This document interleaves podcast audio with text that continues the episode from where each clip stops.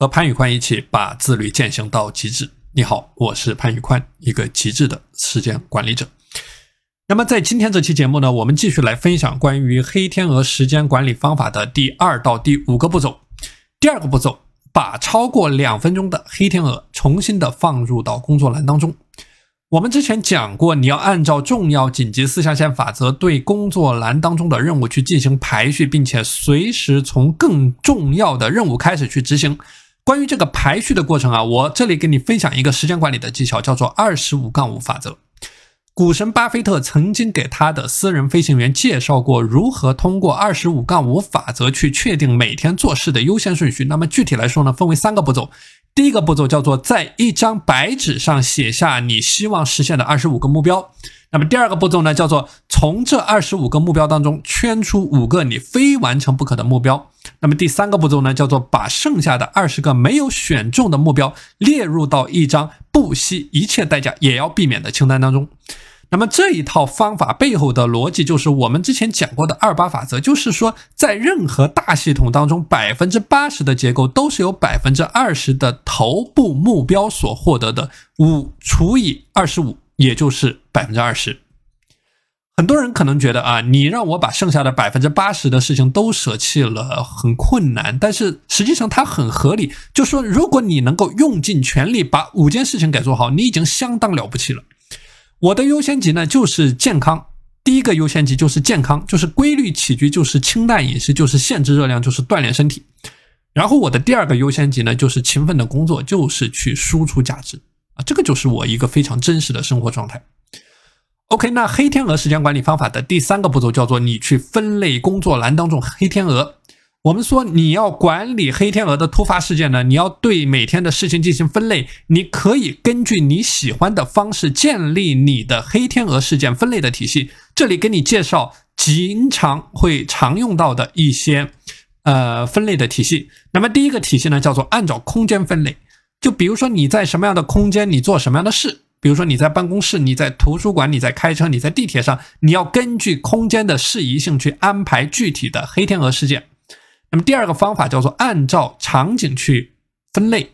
那比如说你在不同的生活场景，你去安排不同的黑天鹅事件。你和家人在一起的时候，你在独处的时候等等。那么第三个方法呢，叫做按照时间段去分类，就是按照不同的时间段，按照你身体的节律去生成不同的清单。那比如说你在早上精力旺盛的时候，你适合做什么？你在晚上夜深人静不受干扰的时候去做什么？那我呢，会把我工作栏当中的黑天鹅事件分为两类，一类是我在碎片化时间内可以完成的低难度的黑天鹅事件，另外一类是我需要全神贯注去完成的高难度的黑天鹅事件。那么分类的过程其实就一句话，叫做保持严谨，不失灵活。保持严谨，说的是你要有日程，你要有清单，你要有重要紧急的概念，而不是说你想怎么来就怎么来，什么简单你做什么，什么舒服你做什么，每天混乱不堪，然后直接躺平，一事无成，无言以对。你要有自己的时间管理的基本框架，而不失灵活，说的就是说你要根据不同的场景、时间段、精力度去调整自己，而不是被时间管理的条条框框给框死。我在刚开始工作的时候，我尝试过用 Outlook 去管理我的时间，然后每半个小时的时间呢，我都规划的满满当当的，类似于现在的各种各样的时间管理的 APP。那后来呢，我发现这样的方法根本行不通，就是面对任何一个突发的事件，它都会把你的计划打得稀碎，你每天会变得混乱不堪，你会陷入到一种内耗的状况。所以这是为什么你要对你的时间表去保持灵活，你要留够充足的时间去应对黑天鹅事件。你刚开始践行的时候，你可以去尝试五零五零法则，就是说啊，百分之五十的时间它是计划内的，百分之五十的时间呢是应对突发状况的。就你的时间表要留出百分之五十的空余，这个叫做时间管理当中的留白。这个概念啊，就相当于你去机场，你总要提前出门，你总要留出充充足的时间去应对堵车。OK，那第四个步骤呢，叫做执行工作栏当中的黑天鹅。我们说碎片化时间去处理低难度的黑天鹅。我之前有一位印度的同事啊，他有时候下班呢之前呢，他会接到新的任务。他就会在开车时把手机录音功能打开，然后对着手机说他想到的思路。这个就是利用通勤的碎片化时间去处理黑天鹅事件。那再比如说，你没有处理完的突发的工作信息，你完全可以利用碎片化时间，比如说等车的时候去打电话、去回微信，把碎片化时间给利用到极致。那么第二个方面呢，叫做去集中精力解决高难度的黑天鹅。关于如何去聚焦，我们之前讲了很多，像二五五工作法，像限定时间工作数，像杂念排除术，像罐头工作数等等。当你在集中精力解决高难度的黑天鹅的时候呢，你要找到你的精力的波段。所谓的精力的波段，就是你的时间的节律。每个人的时间节律都不一样，很多人有一种错误的认知，他认为时间和精力都是线性的，都是要像排课程表一样，每天几点到几点做什么事，那这个不叫时间管理，这个叫错误的啊。所以说，所谓的时间节律，就是说每个人在每段时间能做什么，适合做什么都不一样。你把时间理解为土地，你要在水稻田上面去种玉米，那你的收成就会就会出现问题。时间也一样，有的人早起之后他精力充沛，他可以去跑步去锻炼，一整天精力满满；而有的人不行。比如说我在早起之后我去跑步，我整个人一天都会昏昏沉沉，效率极低，所以我很少在早上去锻炼。但我发现，在这个时候去写文章更容易集中精神，更能够写出创造性的观点。这个时候就是去找到你的时间节律，那么根据你的时间节律呢，去集中精神去解决高难度的黑天鹅事件。OK，第五个方面叫做晨间日记。你可以每天利用晨间日记的十五分钟时间，去系统的复盘如何优化每天的黑天鹅的时间管理。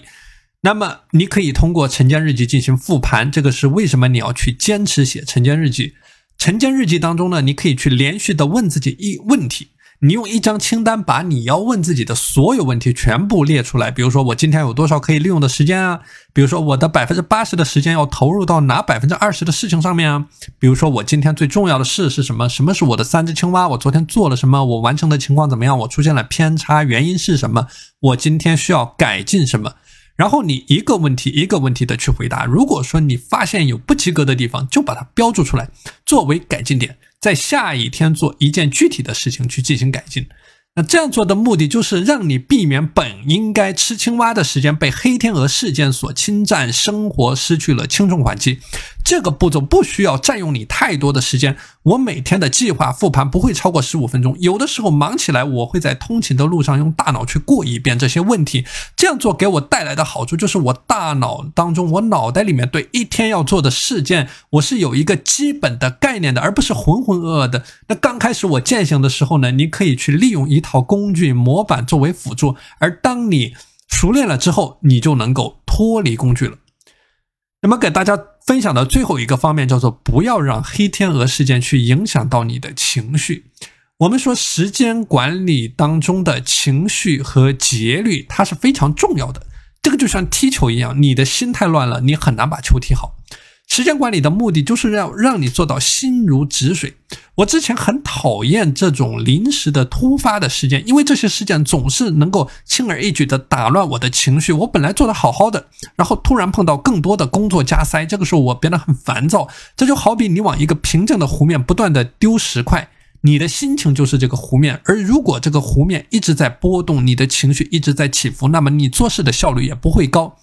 所以，这个是我反复在说的。你的自律，它是一种修行。你要把黑天鹅的突发事件看作常态，要用我们前面教到的方法去系统的应对，那么你就能够很好的掌握你自律体系的节奏。当然，这个过程呢，它是需要专业的指导，需要持续不断的练习，才能够达到一种理想的状态。那如果说你想要加入到我的三六五自律私塾，跟随我系统的践行时间管理和自律的训练，那么你可以告诉我。我在自律世界等着你。